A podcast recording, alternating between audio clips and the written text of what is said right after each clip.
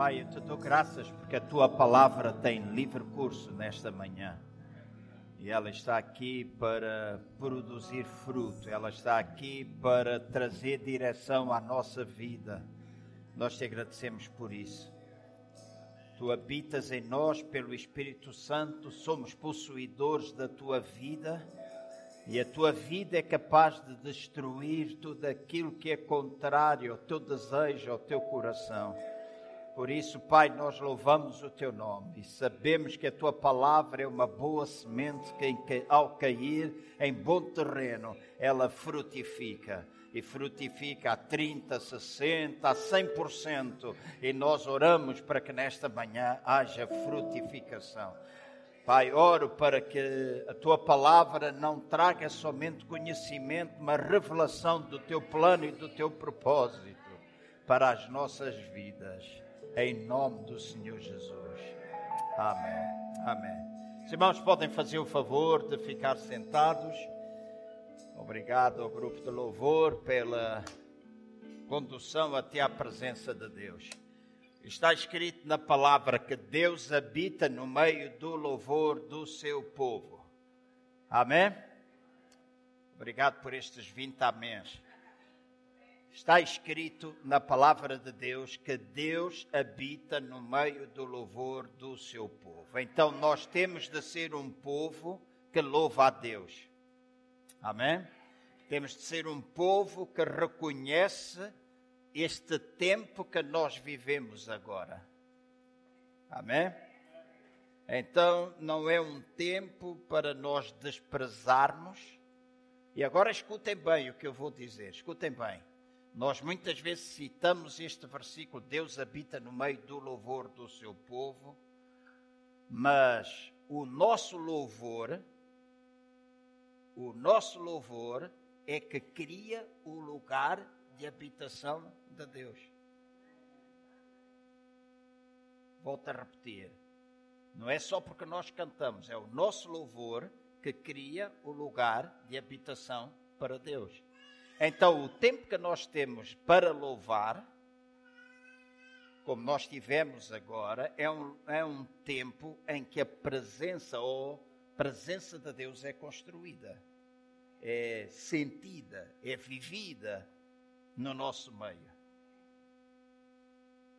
Nós podemos dizer, ah, mas Ele habita em mim. É verdade, Ele habita em mim, habita em ti. Mas nós juntos construímos o lugar de habitação de Deus. Amém? Então, cada vez mais, ao estarmos juntos, às dez e meia da manhã, nós possamos celebrar a Deus com todo o nosso coração, com toda a nossa alegria, com toda a nossa energia. Não algo que nós fazemos por rotina, mas alguma coisa que nós fazemos de coração aberto. Amém? Aleluia. Nesta manhã eu disse, uh, bem, algumas pessoas queria uh, falar um pouco acerca de propósito. Há duas semanas atrás nós tivemos aqui uh, o apóstolo Ted Danson, que Deus utiliza muitas vezes para trazer palavras proféticas até nós. E ele esteve aqui num domingo de manhã e depois esteve na sexta-feira a seguir, no dia 10, portanto, uh, vamos dizer, fez na sexta-feira oito dias, há dez dias atrás.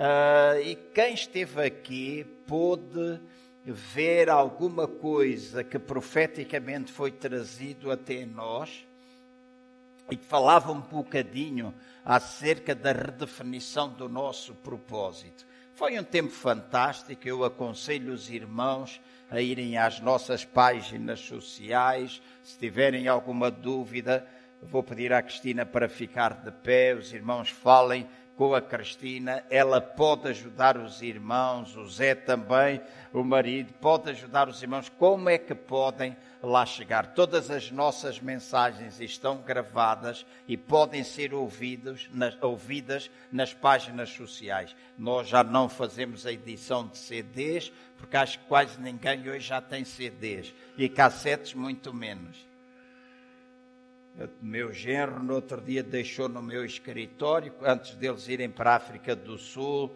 um, uma aparelhagem, aquilo é uma monstruosidade. Hoje a gente tem coisinhas todas pequeninas, não é? Eh, e eu disse: Olha, deixa ficar isso, porque eu ainda tenho muitas cassetes de há muitos anos atrás que não ouvi. Né, e que gostava de ouvir, e agora não se encontram aparelhos, os Walkman. Vocês lembram-se dos Walkman? E eu disse: agora nós já não encontramos disso, e Estou a pensar como é que a gente pode tirar de cassete para a pena, não é? E há aparelhos para fazer isso hoje. E não estamos com CDs, não estamos a, a publicar uh, os CDs para que os irmãos comprem e levem para casa hoje é acessível a todos vocês através das páginas. Eu recomendo que possam ouvir aquela mensagem de sexta-feira e também a de domingo, pois creio que vai enriquecer muito os irmãos e de alguma forma nós percebermos o tempo que nós estamos a viver. Quando nós falamos e eu vou procurar ser claro, vou procurar não descer e vou procurar eh, dizer praticamente tudo aquilo que eu tomei de notas. Quando nós falamos acerca de propósito, o propósito faz parte da nossa identidade. E todos nós que estamos aqui precisamos perceber qual é a nossa identidade.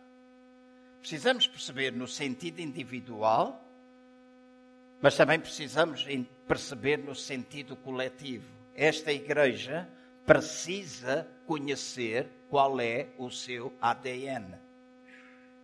Nós precisamos conhecer qual é a nossa identidade.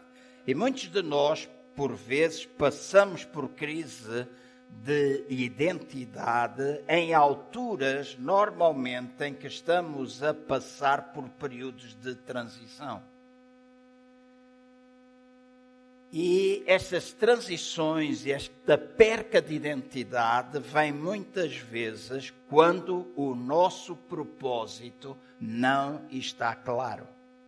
Se o nosso propósito não estiver claro, nós muitas vezes temos crises de identidade e na transição nós acabamos por perder uma série de coisas.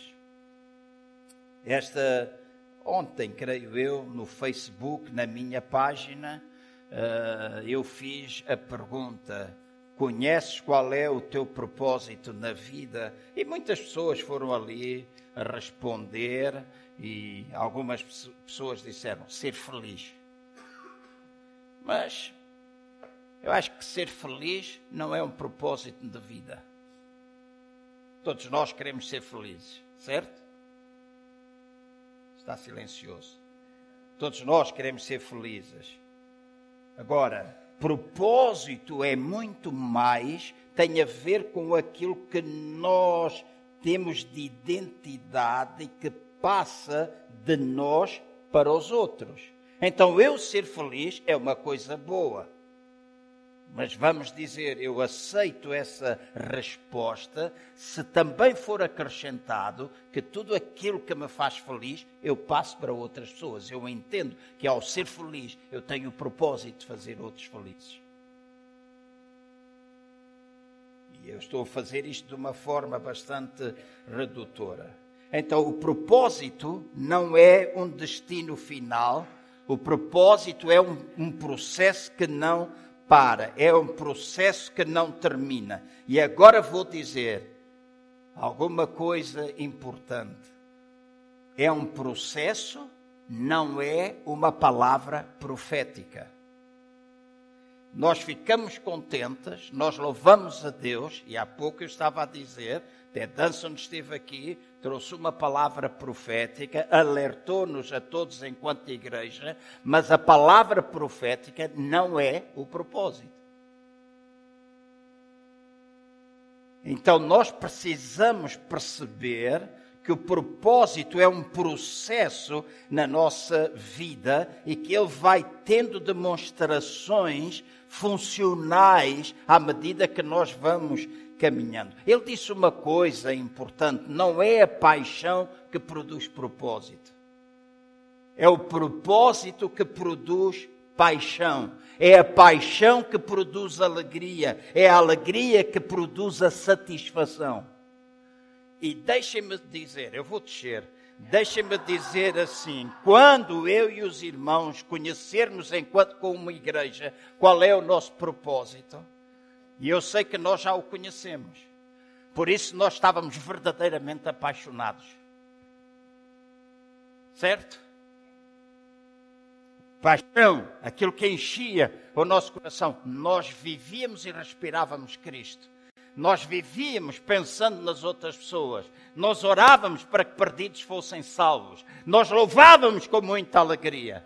Mas de uma forma ou de outra, e não importa o porquê, nem como acontece, a mim não me importa, a mim está-me a importar o processo para o qual nós estamos a passar, que nos vai trazer de volta ao propósito que nós temos, porque nós não o perdemos. E eu louvo a Deus por algumas coisas que estão a começar a acontecer. Então, quando se tem um propósito, nós temos paixão. Nós fazemos as coisas apaixonadamente. Nós temos alegria em nosso coração. Nós começamos a ficar satisfeitos e contentamento é produzido na nossa vida. Então, não é paixão que produz o propósito, é o propósito que produz a paixão. Deixem-me pôr isto numa linguagem bem simples. Todos nós que estamos aqui podemos ter uma noite de paixão. Dessa noite de paixão nascer um filho. No entanto, nós não queremos comprometimento para viver aquilo que nós experimentamos numa noite de paixão. Faço-me entender? Então, a paixão não vai produzir propósito, o propósito vai produzir paixão. Ele vem antes da paixão. E algumas vezes a paixão vai-se embora seja de casamentos, seja no nosso trabalho, seja no nosso ministério dentro de uma igreja, seja no nosso serviço a Deus, seja na nossa própria igreja, nos nossos relacionamentos, a paixão muitas vezes desaparece. E eu quero pastorear um povo apaixonado, porque eu conheço qual é o seu propósito. E nós estamos no caminho disso quer ser um pastor apaixonado. E não estou a falar de paixão, marido, mulher, estou a falar no nosso serviço a Deus. Então, a paixão leva-nos a fazer aquilo que nós gostamos. E é essa paixão que nos leva a nós sentirmos alegria. É essa alegria que nos vai sentir, fazer sentir que nós estamos realizados. que nós podemos sentir satisfação por aquilo que nós estamos a fazer. Bob Nichols, há muitos anos atrás, disse uma frase que eu sempre utilizo em momentos que falo destas coisas. Tu fazes o que fazes por causa daquilo que tu és, ou és o que és por causa daquilo que tu fazes. Eu vou-te repetir para que vocês possam pensar. Tu és o que és por causa daquilo que tu fazes, ou fazes o que fazes por causa daquilo que tu és. Para muitas pessoas, aquilo que elas fazem é que lhes dá identidade. Mas na realidade é a identidade que nos deve levar a fazer aquilo que nós fazemos. Então, muitas vezes nós temos estas coisas baralhadas na nossa vida. Nós muitas vezes trocamos aquilo que é o nosso propósito por algumas outras coisas passageiras. Muitas vezes começamos com propósito na nossa vida, mas ao longo do propósito, escutem bem, e vou dizer-vos algumas coisas importantes. Esta manhã, quando orava, eu escrevi muitas vezes nós começamos com propósito, mas ao longo do nosso caminho, o propósito vira tarefa, o propósito vira peso, e o peso produz dever. Então já não é mais a paixão que está presente, agora nós fazemos as coisas porque temos de fazer. Muitas vezes fazemos o que fazemos porque isso leva-nos a ter posição. Muitas vezes fazemos o que fazemos porque traz o sustento financeiro à nossa vida. Vai trazer reconhecimento das outras pessoas. E isso é muito bom para alimentar o nosso ego. E agora escutem: quando nós fazemos as coisas porque temos de fazer, quando nós fazemos as coisas por dever, o dever produz ressentimento e o ressentimento produz espírito crítico. Eu volto a repetir: quando nós vivemos e fazemos as coisas por dever e não por paixão, o dever muitas vezes leva-nos a ficar ressentidos, e quando nós estamos ressentidos, nós temos um espírito crítico a tomar conta da nossa vida. E se os irmãos olharem para muita gente que está com espírito crítico constantemente, gente que não é capaz de ver que tu tens os dentes branquinhos, mas que tens um olho mais torto do que o outro, de que em vez de dizer tu tens uns dentes lindos, vai dizer os teus óculos não estão certinhos. Quando as pessoas são capazes de dizer isto aqui não é perfeito, nós não temos, nós não fazemos, nós, mas não são capazes de ver tudo aquilo que nós temos de bom, essa pessoa está ressentida normalmente e tem um espírito crítico. E é alguma coisa está trocada na sua vida porque deixou de ter paixão, deixou de ter propósito. Na igreja pode acontecer, individualmente pode acontecer. Então deixem-me repetir ou dizer alguma coisa mais. Quando nós temos propósito, nós temos paixão. Quando nós temos paixão, a paixão vai produzir alegria. Quando nós temos alegria, vai ser produzida satisfação, contentamento, sentido de realização. Enquanto isso, quando falta o propósito, vai haver a produção de tarefas ou peso, a tarefa vai produzir dever, o dever vai produzir ressentimento, o ressentimento vai produzir um espírito crítico. Então, deixe-me dizer assim: quando o coração de uma pessoa se desliga do propósito, da causa da visão, a pessoa torna-se insatisfeita e quando a insatisfação chega, logo procura alguém para quem possa culpar. A tarefa vai produzir dever, o dever produz o ressentimento, produz aquilo que é o espírito crítico. Então, deixem-me pensar assim, ou deixem-me alertar-vos desta forma. Se nós não temos muitas vezes aquilo que nós queremos e estamos ressentidos, nós somos críticos, nós olhamos para tudo de uma forma negativa, nós não entendemos as transições, se nós não entendemos o processo na qual nós estamos envolvidos, então provavelmente é porque o nosso coração está desligado do nosso propósito. E se o nosso coração está desligado do nosso propósito, nós temos de voltar a ligá-lo. Quando nós dizemos assim, queremos ser uma igreja família, nós dizemos, somos uma igreja família. Então, na igreja família, o que é que nós fazemos? O que é que nós fazemos na nossa família? Se a nossa família é funcional, se a nossa família funciona bem, o que é que a gente faz?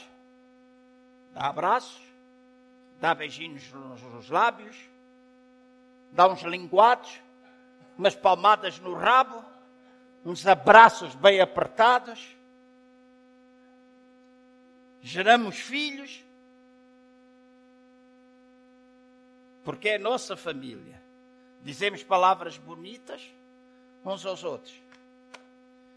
Então, se nós temos esse propósito e nós dizemos, nós queremos ser uma igreja família, então deixem-me dizer, isto deve ser um hábito na nossa vida. Nós, quando nos vemos, eu não estou a dizer para os irmãos darem palmadas nos rabos das irmãs. Cuidado. Mas o irmão pode pagar, com a autorização do SUVA, pagar que está lá fora, então posso abraçar. Abraçar, dizer, eh, tenho prazer em ver-te, pois estás linda demais, esses brincos eu gosto muito. É bom estar aqui contigo, é bom estarmos aqui para celebrar a Deus. Depois chega o Mário, dou-lhe, dá cá cinco, diz, para cada vez estás mais barrigudo.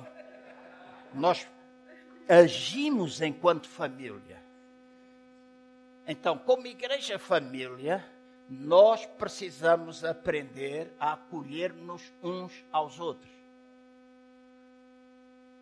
Agora deixe-me dizer assim: nós, enquanto igreja em Lisboa, normalmente sabemos acolher pessoas quando nos visitam. Quase toda a gente que nos visita pela primeira vez, muitas vezes, ah, eu fui bem recebido, houve alguém que me deu um abracinho, houve alguém que nos deu um beijinho. Mas o que é que nós fazemos uns com os outros? Isto faz parte do nosso propósito.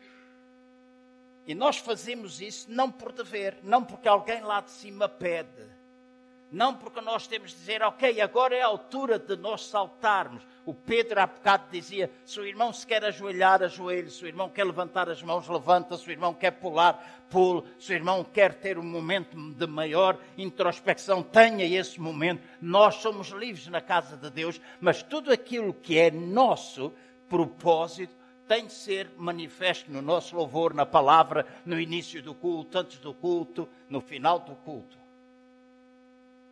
Somos uma igreja família. Pois nós dizemos, somos uma igreja restauradora. Se somos uma igreja restauradora, nós vivemos para restaurar a vida uns dos outros, não para morder a vida uns aos outros. A gente restaura.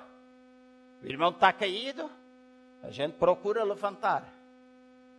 O irmão está abatido, a gente procura encorajar. Isto é que tem a ver com restauração.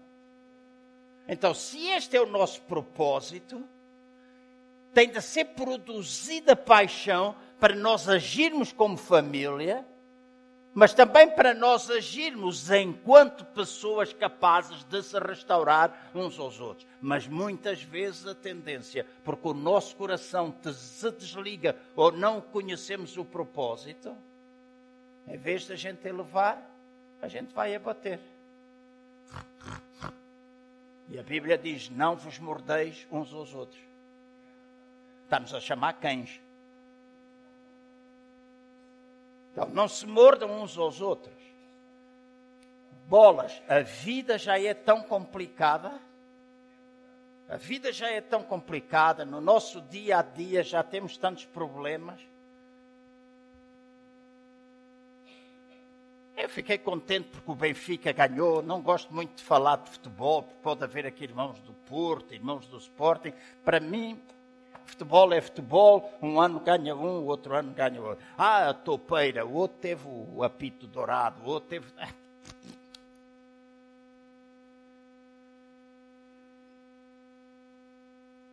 Mas ontem, a minha mulher disse: Eu quero ver o Benfica. Eu tive de andar à procura de um restaurante. Tive de ir andar à procura de um restaurante que tivesse televisão.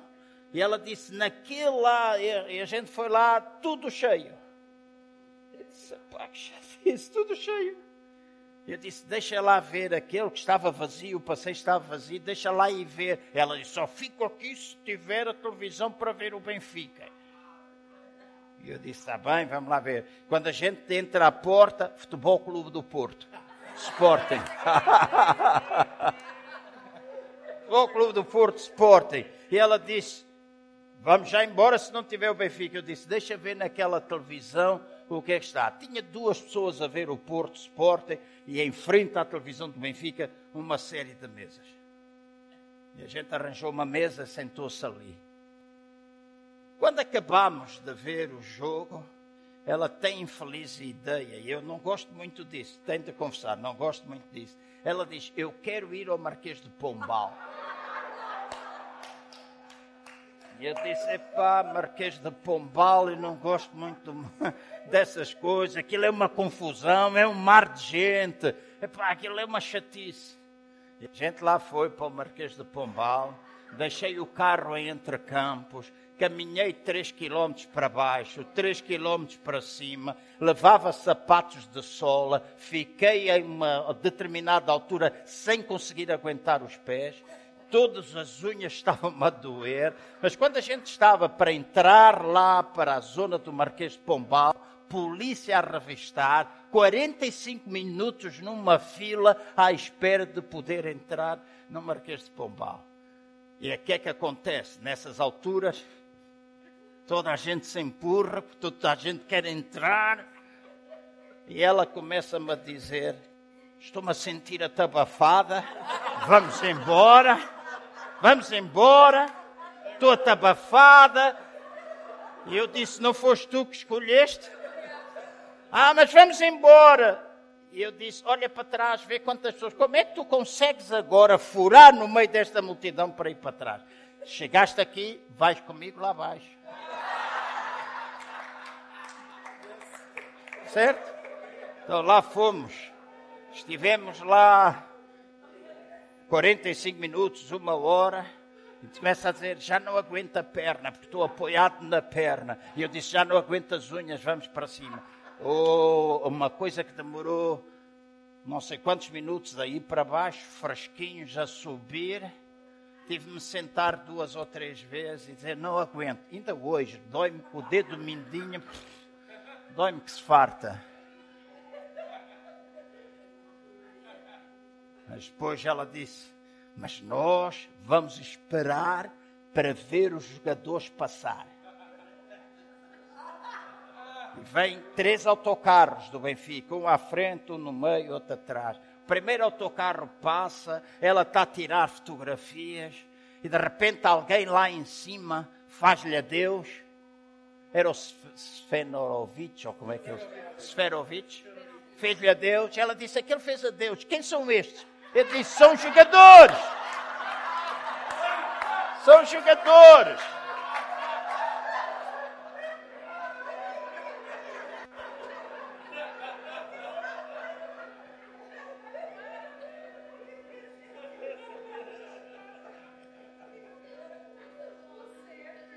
Então nós precisamos, deixem-me dizer, nós precisamos, naquilo que nós fazemos, naquilo que nós, na qual nós estamos envolvidos, muitas vezes para alcançarmos satisfação, nós temos de passar por um processo.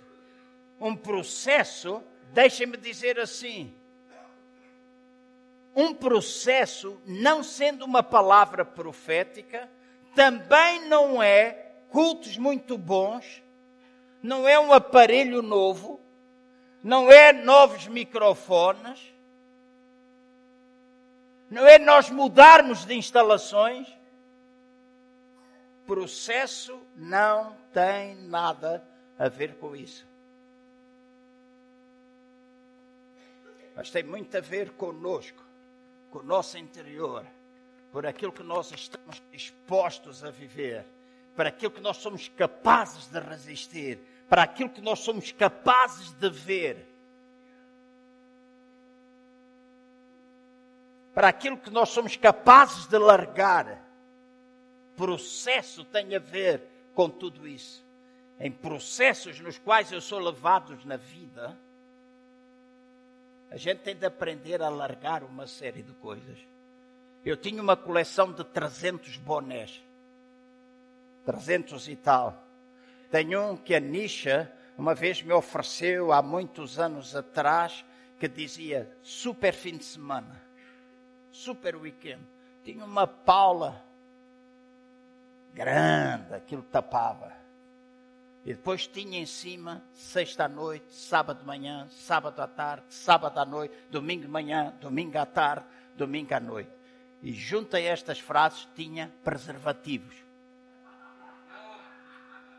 Eu amava aquele chapéu. Tive um que eu comprei em Paris, em, junto a Versalhes, que eu gramava daquilo nos dias, quando ia à África, muitas vezes o levava. Um boné que aqui em cima tinha uma paula que captava o sol e fazia uma ventoinha funcionar. Tinha dezenas do Benfica, um do Porto, um do Sporting. Porque ser adepto de um clube não me faz ser contra os outros. Então, processo vai-me obrigar a largar. Paguei em tudo levei para Angola. Quase tudo que eu levei para Angola não trouxe nada. Então, muitas coisas que eu tinha meu coração, que eu amava ter aquelas coisas, eu tive de deixar para trás e perder isso tudo.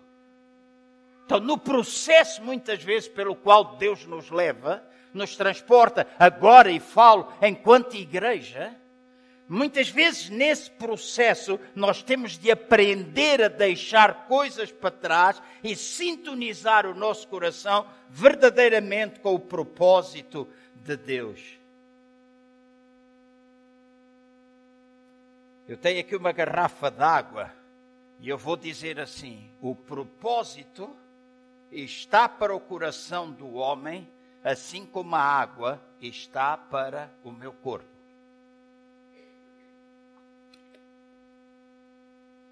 Uma coisa eu aprendi há alguns anos atrás. Quanto mais alto nós subimos numa montanha, mais água nós precisamos de beber, porque mais desidratados nós ficamos. Mas a água, à medida que nós estamos a subir a montanha, e falam, falem com aqueles que fazem escaladas, nas montanhas. Quanto mais alto nós subimos, mais água nós temos de beber. Mas a água não pode ser bebida toda de uma vez, ela tem de ser bebida gradualmente. Então, quando nós falamos do propósito e processo, não é um culto, não é uma palavra profética, não é alguma coisa que nós consideramos muito bom, tem de ser alguma coisa que nós vamos fazendo de uma forma gradual. Nós vamos bebendo gradualmente. E gradualmente nós temos vindo a beber. Eu não esqueço os primeiros domingos que nós tivemos aqui, os nossos tempos de louvor pareciam funerais. E eu não estou a julgar nada, não estou a julgar nada, só estou grato, mais nada. Tivemos meses que nós não ouvíamos a palavra do Senhor através do tempo de louvor. Hoje a gente ouve. Então é um processo. Vai chegar ao tempo, porque essa é a minha convicção. Esse faz parte do propósito. Minha convicção é que vai chegar uma altura que aquelas pessoas que se vão converter, algumas delas vão converter-se por causa do louvor que nós temos. Há um irmão querido o irmão Ferrer, que canta no coral, tem 90 anos, não é? Quanto?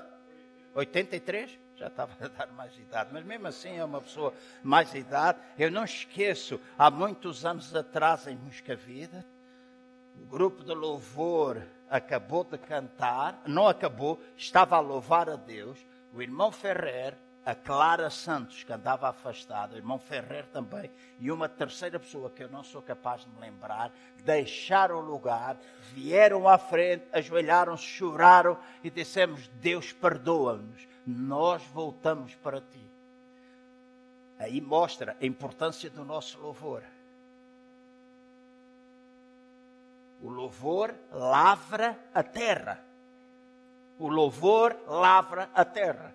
Então nós temos de perceber esse nosso propósito para que a gente volte a ficar apaixonado e estamos a começar. Obrigado pelo amém. Nós estamos a começar. De maneira que a alegria seja produzida, e quando a alegria é produzida, Zé, a gente não precisa dizer pula. Às vezes a gente pula, às vezes a gente faz, às vezes levantamos a mão, às vezes a gente dá uma chapada, a gente diz para força, está bom, vamos para a frente.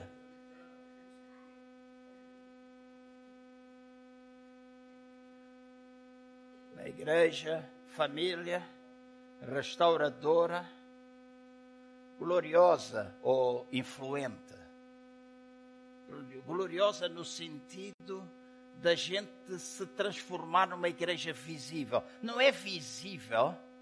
Ontem eu estive numa reunião de líderes da CCLX, estive eu, a Ana, a Cristina, uh, o Zé, o pastor Luís Miguel, a esposa, o pastor Mário e a esposa.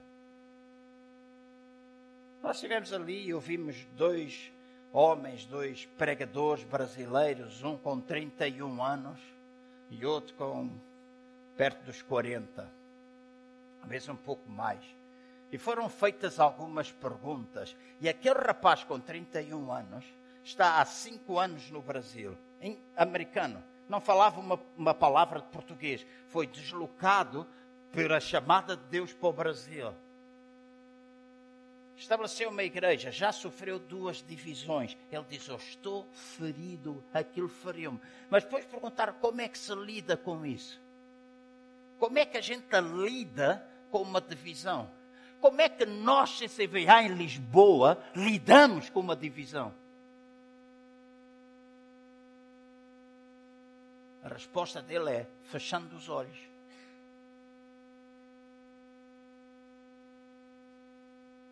Fechando os olhos,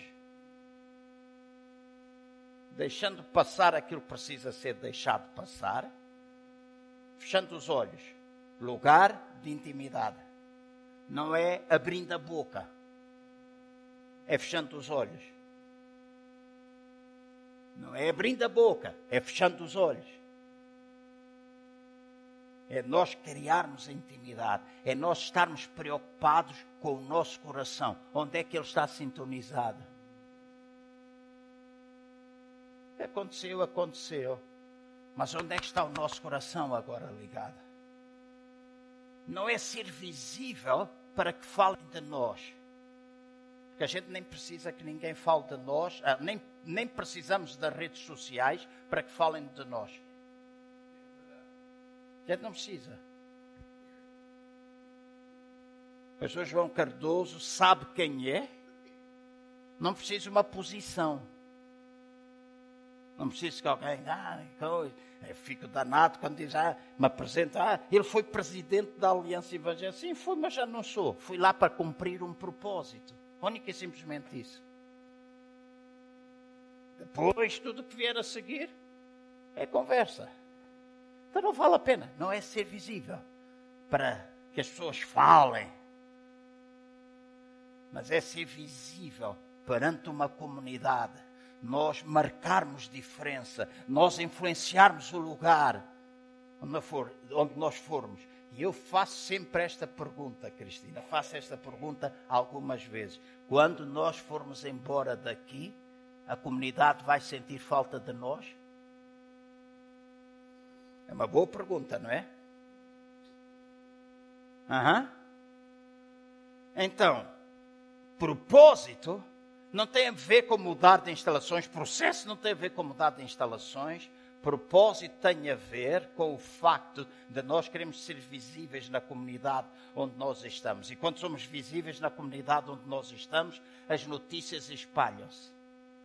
As pessoas falam, porque dentro alguma coisa está a acontecer e que nós queremos que seja sobrenatural. Queremos ser uma igreja que frutifica. E no meio deste processo, aquilo que eu mais tenho orado é para que Deus me ajude novamente a levantar líderes nesta igreja. Que Deus levante líderes. Porque aquele rapaz com 31 anos, em determinada altura, fez-me chorar. Sabem porquê? Porque ele disse: A minha preocupação é deixar um legado. 31 anos de idade, a minha preocupação é deixar um legado.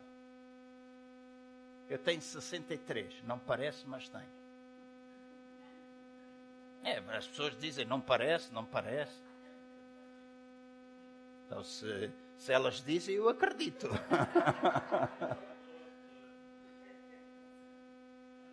Mas a minha preocupação há muitos anos é deixar um legado, é deixar uma herança.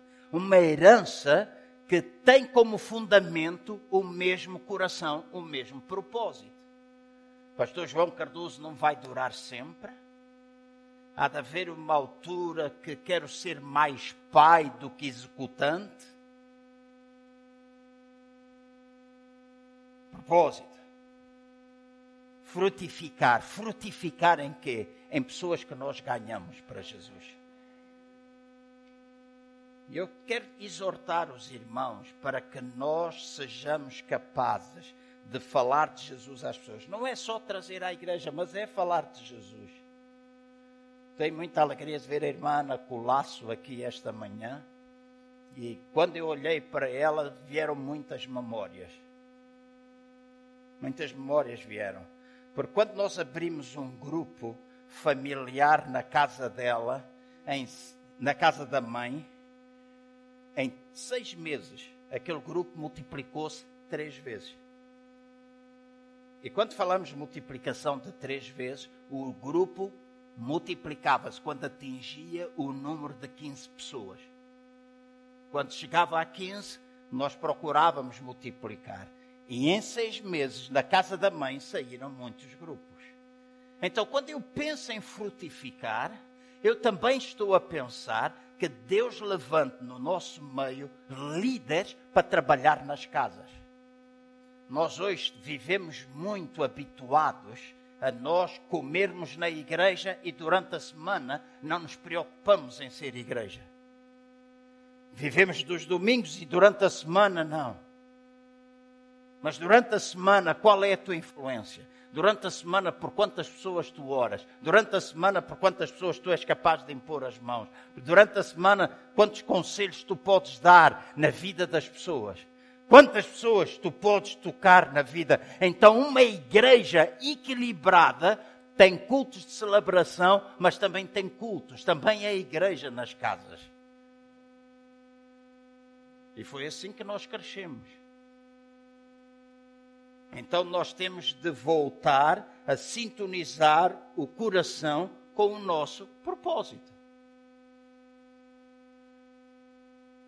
É fácil afastar-nos deles. É fácil a gente cair. É fácil a gente dizer: Isso não é preciso, pá. Isso não faz falta. Isso não, não é necessário. Nós não precisamos disso na igreja. É fácil dizer isso quando não se tem propósito ou não se conhece o propósito verdadeiramente no coração. Então, frutificar implica ganhar pessoas e implica fazer discípulos, deixar legado. E aquele rapaz disse uma coisa que foi um desafio para mim. Ele disse: Tenho uma igreja agora com algumas centenas de pessoas, tem vários grupos, não é? que funciona, mas não sei se foi ele, se foi o Arthur que disse, mas ele disse: na minha igreja eu tenho quase tantos líderes como eu tenho depois pessoas a assistir.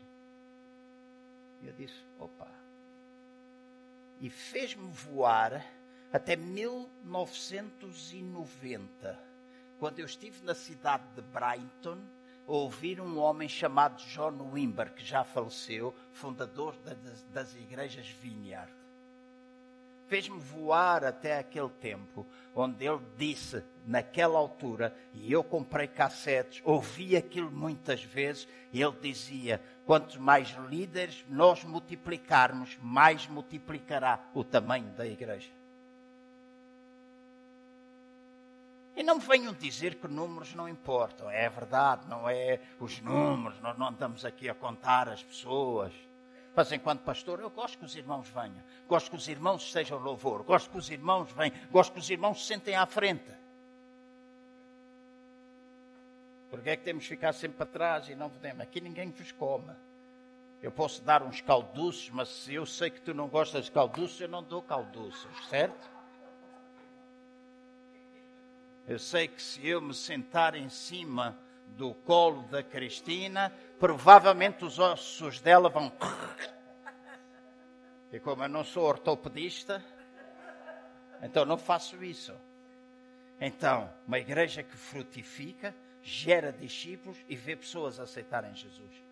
E ao mudarmos de instalações, esse tem de ser o nosso propósito e tem de produzir a paixão, levar-nos de volta lá para fora. A semana passada, ou há duas semanas, a Cristina veio ter comigo no final de um dos cultos e ela disse: Eu não sou muito essas coisas, mas Deus disse-me que este processo vai levar a igreja para fora. Então a gente tem de ouvir aquilo que o Espírito do Senhor nos diz e entender o processo. Implanta o reino Implantar o reino significa que em qualquer lugar onde nós estamos, nós podemos ministrar, nós podemos trazer o reino de Deus nas nossas companhias, nos nossos empregos. Eu louvo a Deus. Não sei se vocês continuam, creio que sim. Lá na PT, agora Altice, né? Na Altice, a Cristina Calhó e mais algumas pessoas têm um grupo familiar. A Cristina Rebelo, desculpa. A Cristina Rebelo juntamente com mais algumas pessoas, tem um grupo a funcionar dentro da empresa. E já tem quase quatro anos. Uhum. Então, onde é que tu trabalhas? Quando tu trabalhas, é só a companhia, só para a gente beber um copo? A gente comeu uns tromoços, agora abriu a época dos caracóis. Sou louco por caracóis. Vamos para os caracóis. Mas depois não há outro lado. Este lado está mal. Não, não faz mal nenhum. Nós somos pessoas normais. Nós somos pessoas normais. A gente, eu só posso abençoar a vida da minha irmã se eu tocar, se eu falar, se eu tiver relacionamento. Isto faz parte da vida, é, mas normal. Eu não ando aí quando falo com pessoas em Aveiro, quando falo com pessoas noutro lugar, quando eu vou e cumprimento, quase sempre quando eu vou a uma loja eu falo. E eu sou uma pessoa tímida.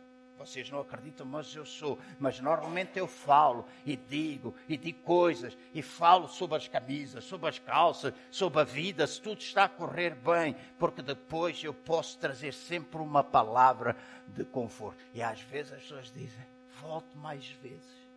E é a palavra que eu mais gosto de ouvir: volte mais vezes. É sinal que a primeira vez serviu para alguma coisa e se nós, quando entramos na loja, entrarmos e dissermos, Deus, que aquilo que eu falar seja aquilo que as pessoas que estão cá dentro precisam de ouvir. Tanto dirige-me. Então a gente às vezes está a falar de óculos, tem uns óculos bonitos, ah, gosto dos seus óculos, ah, não sei o quê, hoje o senhor ah, não está mais magro. Mas no meio desta conversa, a gente pode começar a dizer coisas que as pessoas que estão lá ouvem e elas dizem: Isto é mesmo para mim. Isto é mesmo para mim. É isto que me estava a fazer falta. Chegou na altura certa. Então, implantar o reino de Deus é nós sermos uma igreja que vai trazendo o céu para a terra. Muitas vezes nós vivemos, e graças a Deus que esta mentalidade já não existe tanto na nossa igreja. Muitas vezes nós vivemos na terra com os olhos no céu. Tem de ir embora. Há uma irmã que é minha seguidora no Facebook, todas as coisas que eu escrevo, ela comenta. Se eu puser qualquer coisa dos meus netos, ela fala que netos estão queridos e não sei o que. E sempre aquela mulher diz: Eu gostava de ir embora. Eu já não faço cá falta. O meu marido faleceu. Eu gostava de ir embora. Não tenho os meus netos aqui. Eu também não tenho. Mas quando os tenho, aproveito. E estou sempre a pensar quando é que os vou ver, quando é a próxima oportunidade. Eu não vou dizer, quero ir para o céu, porque os meus netos não estão comigo, nada, quero ficar aqui para os poder ver. E o meu papel e o vosso papel é trazer o céu à terra. Trazer o céu à terra. Aquilo que existe no céu ser manifesto na terra. Então, quando nós falamos do propósito, nós estamos a falar destas coisas na nossa vida. Nós precisamos entender, enquanto igreja, que isto é a forma de nós agirmos, isto é a paixão este é o propósito que vai produzir a paixão, a alegria, o sentido de realização. Quando nós começamos a ver pessoas a aceitar Jesus, quando nós começamos a ver pessoas cheias de Deus, quando nós começamos a ver manifestação de Deus. Quando nós pensamos em igreja ou estar juntos,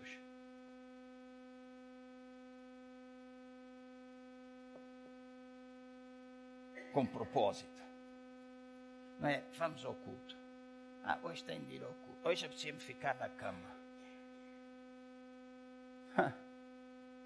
Esta noite doeu-me tantas vezes os pés. O cobertor por cima, e não é um cobertor pesado, por cima do lençol, muitas vezes quando tocava no dedo grandão do pé, torcia. Esta parte aqui, os músculos estavam a doer quando às sete horas acordei para o meu tempo com Deus, eu dizia: epá, hoje podia não ir ao culto. Até eu tinha aqui um pregador convidado, é que disse que ia pregar. Ah, se calhar era melhor ter o pregador lá. Mas nosso propósito não se move à volta daquilo que nós sentimos. Nós sabemos que o temos, nós nos apaixonamos por Ele, nós corremos atrás, vamos sentir alegria, vamos sentir sentido de realização. E não vamos permitir nunca. Tinha muito mais para partilhar convosco, mas nunca mais devemos permitir que tudo aquilo que nós fazemos se transforme num peso. Se transforma em alguma coisa que nos aflige, alguma coisa que nos faz ficar amargurados, ficarmos ressentidos. Irmão, tudo aquilo que já te fizeram no passado, fizeram. Deixa-me dizer assim. Eu tive uma pessoa que me ajudou. Porque Deus sabe, eu não gosto de usar isto, Deus sabe. O que é que me trouxe aqui e a falar o que eu falei? Deus sabe mais do que qualquer outra pessoa. Toda a gente falou, menos eu. Eu não abri a minha boca para falar nada, não falei com ninguém. E quero dizer, entre todos os pastores, alguns deles que todas as semanas vinham ter comigo, para. Não houve um único, excetuando, não houve um único, não. Só dois é que falaram comigo um da Assembleia de Deus, outro fora da Assembleia, que me veio encorajar e que me veio dizer: Bem-vindo de volta à tua casa. E quando muita gente vinha dizer, mas dizem assim, dizem assado, às vezes eu ficava a fervilhar. E às vezes eu dizia à minha mulher, eu apertava-lhe o pescoço, eu fazia não sei o que, eu engolia, ele precisava que eu fizesse assim, que eu fizesse assado. E ela diz, deixa estar. Deixa estar.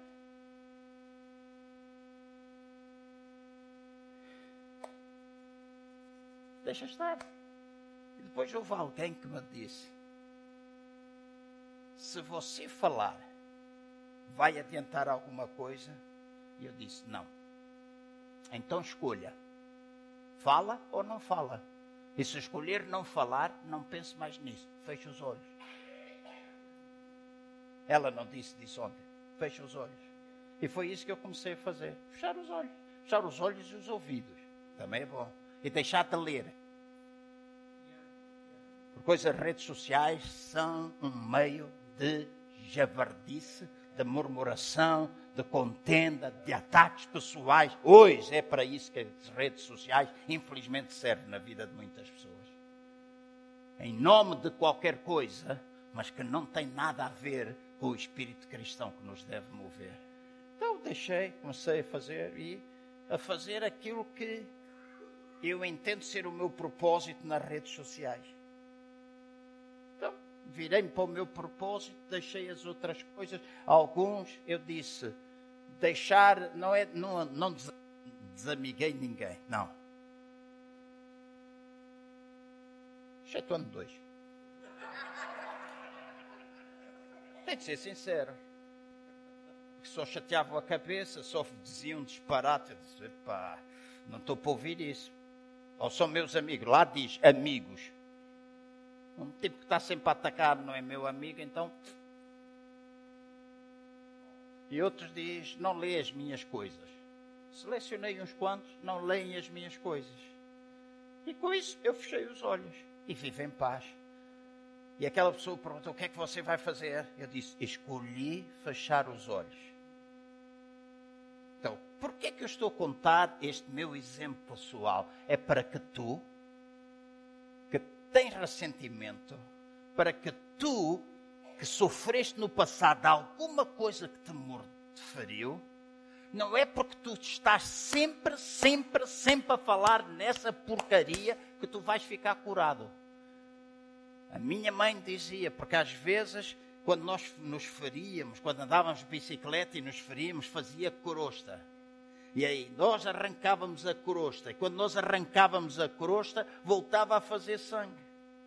E às vezes numa, porque miúdos, dizíamos, se nós pusermos saliva, vai curar. Quando andei no instituto e me puseram uma enxada nas mãos, um homem da cidade me fiz, puseram a cuidar de porcos, a fazer comida para porcos todos os dias. Eu tinha umas galochas até cá acima, roupa, luvas, porque entrar naquelas pocilgas dava conta de mim. Mas foi um processo de treinamento do irmão Samuel Johnson. Ele dizia: Tu gostas de estar ao pé de alguém que toca o piano. Então vais aprender o que é cuidar dos porcos, apanhar as bolotas, apanhar a fruta, sachar batata. E quando ainda hoje eu tenho calos aqui. E o jardineiro dizia, quando nós temos muitas bolhas, porque às vezes queixavam as bolhas, ele dizia: faz xixi para as mãos, esfrega, que passa. E eu fazia xixi para as mãos e passava, a bolha desaparecia. Não sei porquê, mas o xixi curava. Então, agora deixa-me dizer assim: tu que vives amarrado por aquilo que é passado, ah, mas fizeram, ah, não sei o quê, ah, mudou, ah, nem é, ah, não me receberam, ah, não falaram, ah, não sei. Isso é lamber crostas. Deixa ela cair naturalmente, esquece isso.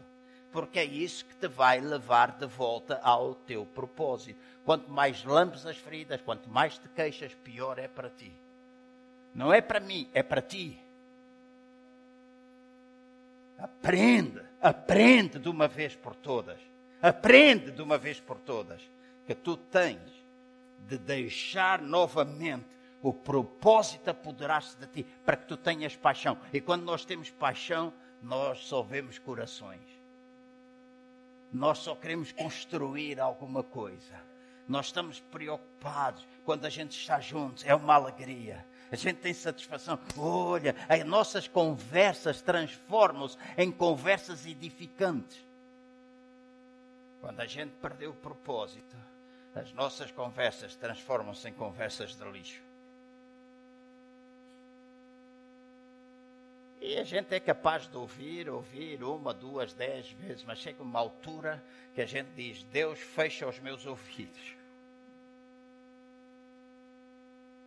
Então, nós precisamos levar de volta o propósito, até a nossa família, até o nosso negócio, até a nossa igreja, até a nossa vida sentimental, qualquer área da tua vida, tu precisas novamente reinstalar o propósito. E o propósito é individual. Para a tua vida há um propósito. Para a igreja há outro propósito no teu negócio há outro propósito. Não vais trabalhar porque tens de trabalhar e é o teu sustento. Ah, mas eu faço aquilo que eu não gosto. Ok, tu fazes aquilo que não gostas, mas para um pouco e começa a escrever aquilo que tu gostas. Começa a escrever: o meu propósito é este, este, este. E aos poucos começa a mudar. Começa a mudar.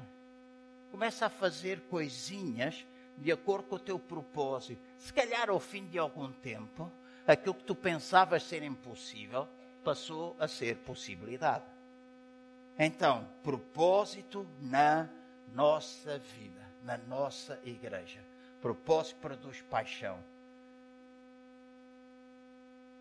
Domingo, eu quero ver-vos. É processo, ok? É processo. Eu não estou a dizer quero, ah, tem de ser de um dia para o outro. Não, as coisas não são assim de um dia para o outro. Mas se no próximo domingo tu chegares aqui e vês a irmã Ruth, e ela normalmente comunica com algumas pessoas, etc. Mas chegas, tu nunca falaste com ela, dizes, ah, Ruth. Não, não diz assim, senão ela não gosta. Ah, bem-vinda, irmã. Gosto de estar consigo. Gosto quando a vejo cantar. Gosto de ver o seu sorriso. As suas filhas são uma maravilha. São, até são. Ah, eu gosto de estar aqui. Se a gente chegar junto de outra irmã, agora vou escolher lá assim. Esta irmã é muito calada. Já viram a cara dela? Ela normalmente é calada, é mais tímida, entra, sai, fala. Há uma coisa que eu aprecio nela, tem sempre um sorriso. Se os irmãos repararem, ela está quase sempre com um sorriso na boca. Tem de ser, ela diz, tem de ser. Então, no próximo domingo, chega junto dela e diz: Gosto do seu sorriso. E começa a falar com ela. Começa a investir na vida dela. Então, nós não acolhemos só as pessoas que vêm pela primeira vez, nós acolhemos uns aos outros enquanto família. Luísa, chega aqui à ponta. Luísa é outra irmã valente. Tem duas filhas fantásticas. Uma delas, alguns cinco, seis anos afastou-se e hoje diz que não quer nada. Vive viciada nas redes ou na, na internet. E ela diz, ora, eu oro constantemente por ela. Sempre me lembro da família dela. Tenho uma outra filha que é farmacêutica, dirigiu farmácia, e eu oro, às vezes eu ligo, digo, Stephanie, como é que tu vais, etc. Quando vejo o marido, o marido trabalha na construção, eu digo, um abraço ao Otávio aqui há uns anos, fomos almoçar juntos e agora ela deve-me um almoço.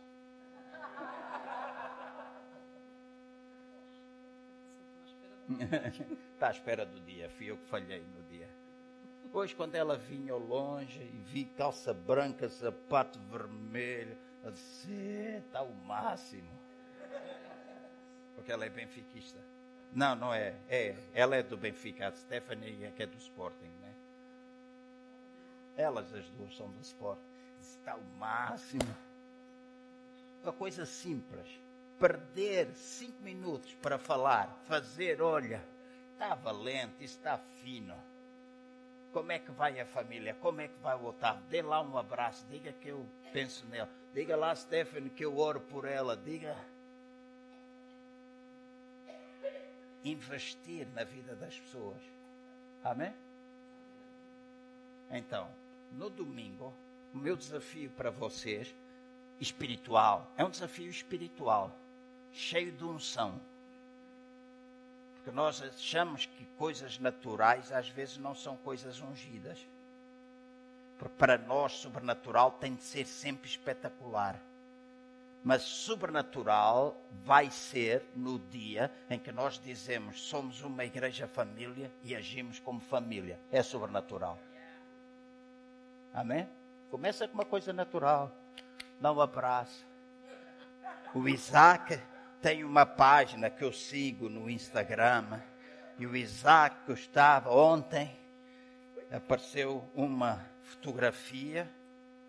O Isaac olhar assim para baixo, porque ele devia ter o telemóvel ali, com a Bíblia, a ver-se uma parte da Bíblia, e ele dizia: Estou a pregar a palavra de Deus. Eu pus lá: Gosto, força, Isaac. O Isaac é das pessoas entre nós que aqui louva a Deus com exuberância está aqui, faz, e grita, e vai para frente. Então aprende a apreciar as coisas que nós temos de boas. Aprenda nós temos boas. Então no próximo domingo, trabalho da casa, telefone a alguém durante a semana. Chega junto a alguém e diz: Olha, gosto de ver, gosto de estar aqui contigo. Há uma coisa que nós vamos começar. Eu tenho junto com um grupo de líderes, coordenadores dos diferentes ministérios, há duas sextas-feiras que o fazemos. Estou a preparar uma folha que diz pastorear eficazmente. Em que todos nós vamos pastorear. Então, se eu tiver a responsabilidade da irmã Ana, da Dail, do Mário, dos Ferreiras, da Nisha, deste pessoal aqui, são as pessoas que são. Eu tenho a responsabilidade de me preocupar com eles, de saber se eles estão aqui no culto. E se eles não estiverem, pegar no telefone, alguma coisa não está bem. Sara, estás feliz com o casamento?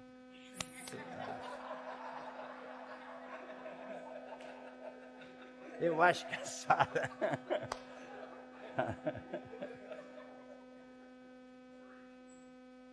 nós pastorearmos, nós cuidarmos uns dos outros. Amém?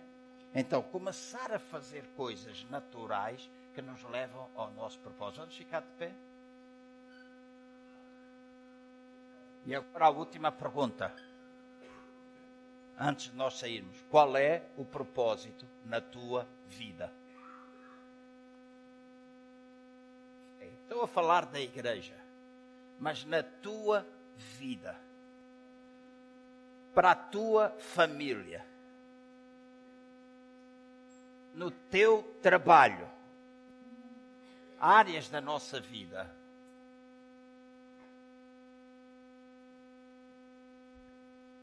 Durante anos é ensinado, foi ensinado, muitas vezes eu falei assim, Deus em primeiro, em segundo lugar a família ou a mulher, em terceiro lugar os filhos, em quarto lugar. Não, primeiro Deus, segundo lugar a igreja. Não, não, não, não, era primeiro, primeiro Deus, segundo o marido ou mulher, depois os filhos, depois a igreja e depois o trabalho, etc. Mas a maior parte das pessoas vivem primeiro o trabalho, depois a mulher, os filhos e alguns, a mulher fica lá por o fim, ou o marido fica lá por o fim, e as coisas estão completamente baralhadas. Eu, há alguns anos atrás, aprendi uma coisa muito preciosa que alterou a minha vida. Eu não me guio por essa pirâmide, eu guio por círculo, em que Deus está no centro e depois as fatias. Uma fatia chama-se Deus, outra fatia chama família, outra fatia chama trabalho, outra fatia chama igreja. E aprender a desfrutar de cada uma dessas áreas com Deus no centro. Então, eu preciso tempo para a minha família. Então, de vez em quando, mesmo que eu não goste e que me fique a doer os pés,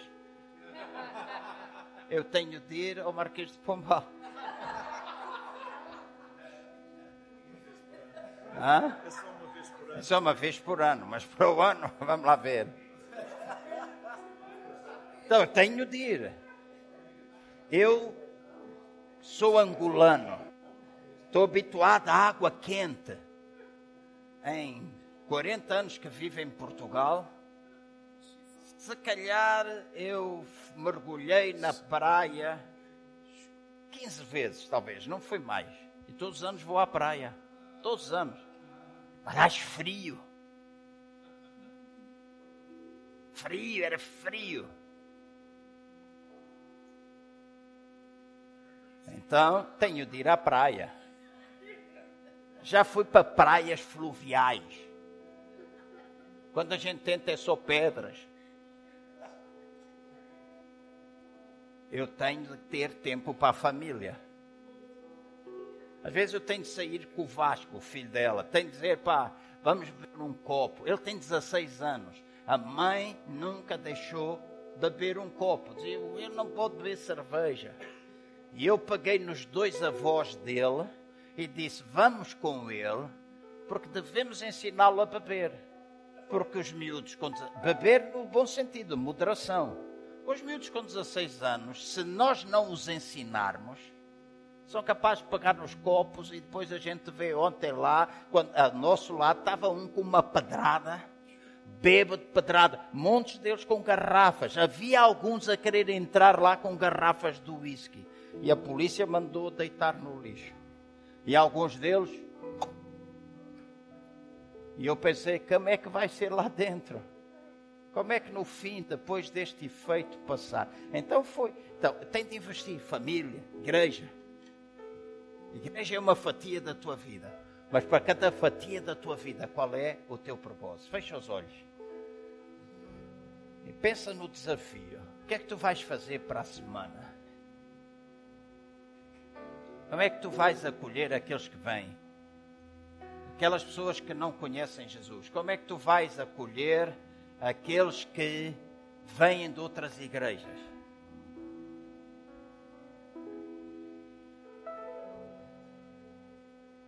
ou pessoas que estão desviadas há muito tempo ou afastadas da comunhão com Deus, como é que tu vais acolher a partir de agora?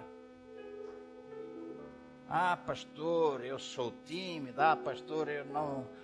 Não, mas vai, fala, cumprimenta ao menos. Diga, ah, eu chamo-me.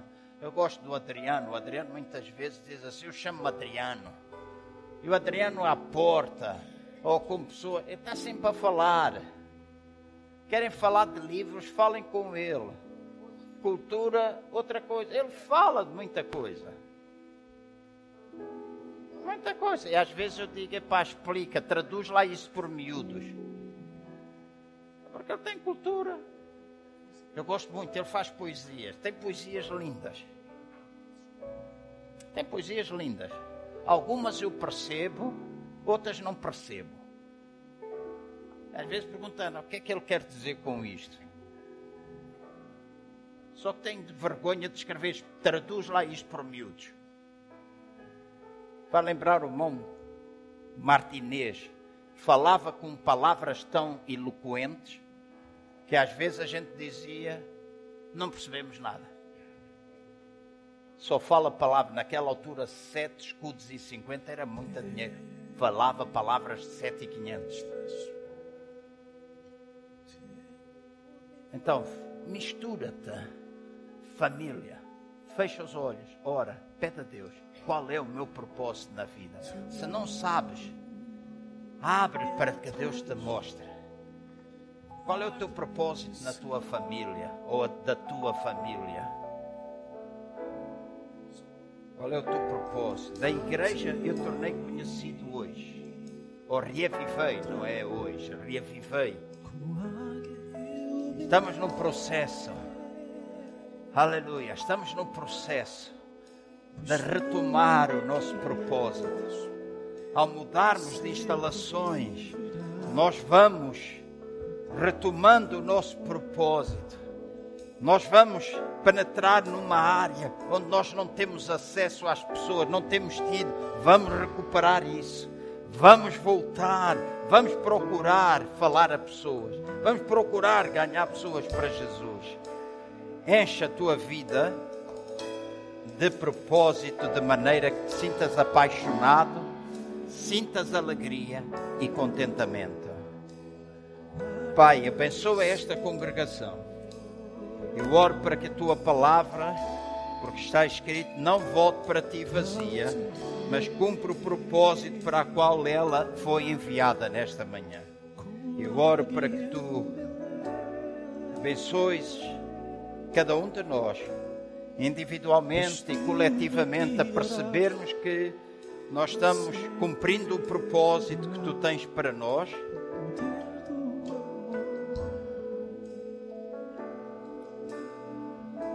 E nós queremos cumpri-lo, Pai. É no nome de Jesus que eu oro e abençoo cada um de nós.